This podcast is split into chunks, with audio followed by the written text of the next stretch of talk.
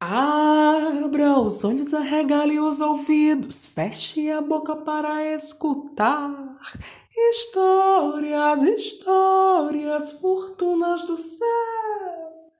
E que assim seja. Conto indígena Mundo Curo. Texto: As serpentes que roubaram a noite. Autor: Daniel Mundukuro. Adaptação e narração: Nando Nascimento. Personagens: Vinícius Viana.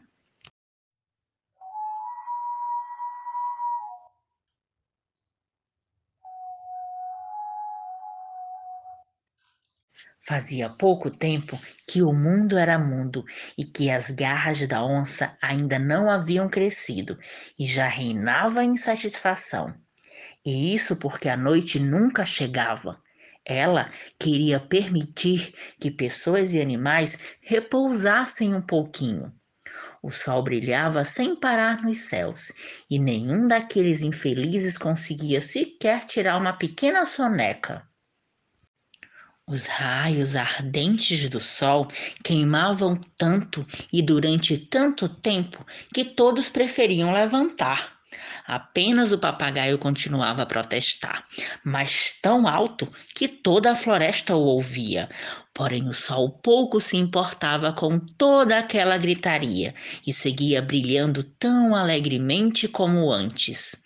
No leito dos rios, quase não se viu uma gota d'água a correr. Felizmente, um belo dia, os índios descobriram quem havia escondido a noite as serpentes. Então, os líderes da aldeia organizaram uma reunião para indicar aquele que deveria ir falar com as serpentes para que elas libertassem a noite. A escolha caiu sobre o jovem Caruba Empor, por ser guerreiro valente e excelente corredor. Carubempur foi falar com Surucucu, a grande chefe das serpentes. A morada de Surucucu ficava escondida no fundo da floresta virgem, embaixo das folhas espalhadas pelo chão. E nem os macacos gostavam de se aproximar daquele lugar misterioso. Assim que o índio chegou, a cobra ergueu a cabeça e falou.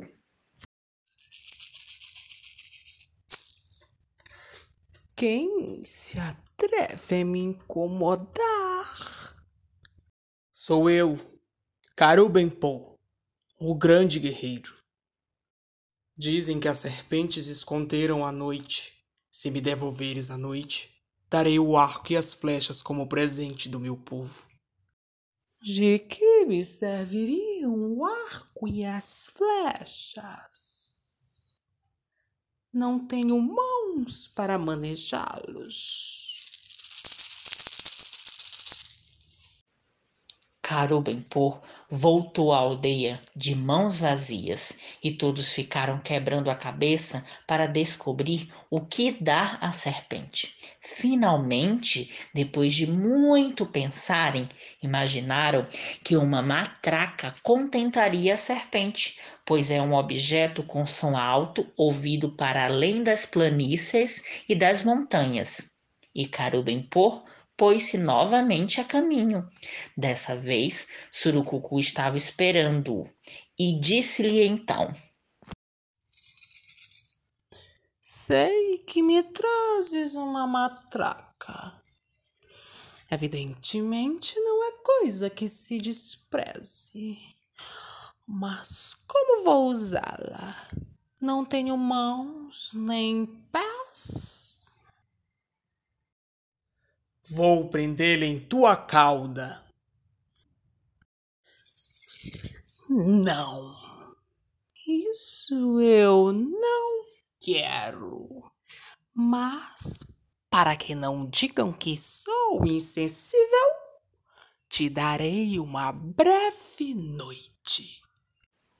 A serpente deslizou para dentro do ninho e retornou trazendo um saquinho de couro que entregou a Carubempor.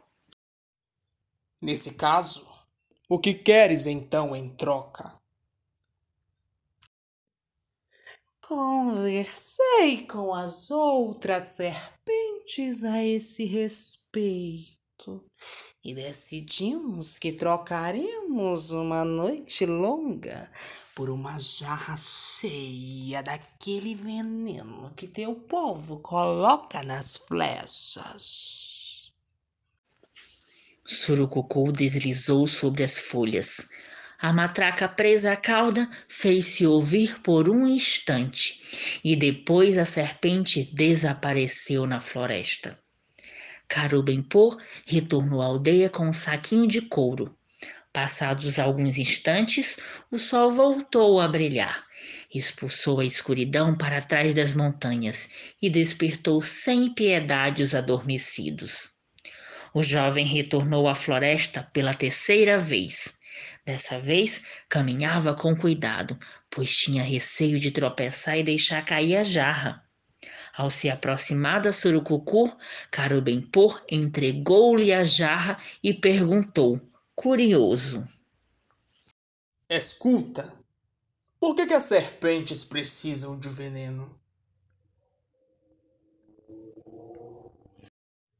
Porque somos pequenas e fracas e precisamos ter presas venenosas para nos defender. Mas não tenhas medo. Darei a cada serpente apenas uma pequena quantidade de veneno, a fim de que não possamos realmente fazer mal a ninguém. Bem, já que está com saco, deves levá-lo para a tua aldeia e só abri-los quando chegares lá. Se soltares à noite cedo demais, a escuridão vai impedir-me de distribuir o veneno a cada serpente como pretendo, e as consequências recairão sobre todo mundo.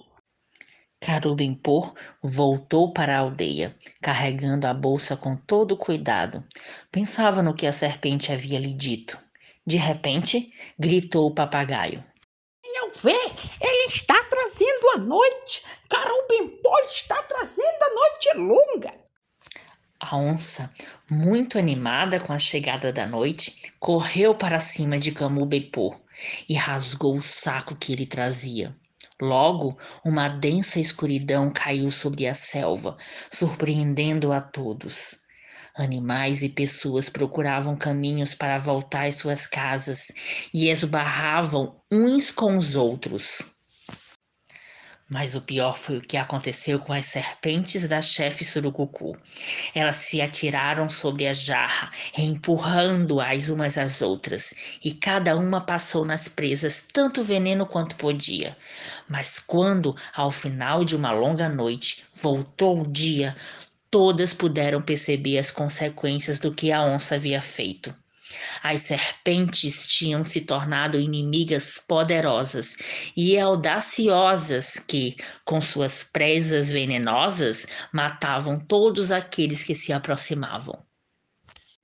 Ah, mas apenas o povo das jiboias não foi atingido e sempre avisava os índios com a sua matraca. Os Mundukuro e os animais adoravam ter conseguido a noite de volta. Assim, podem descansar durante a noite para iniciar um novo dia, mais dispostos e felizes.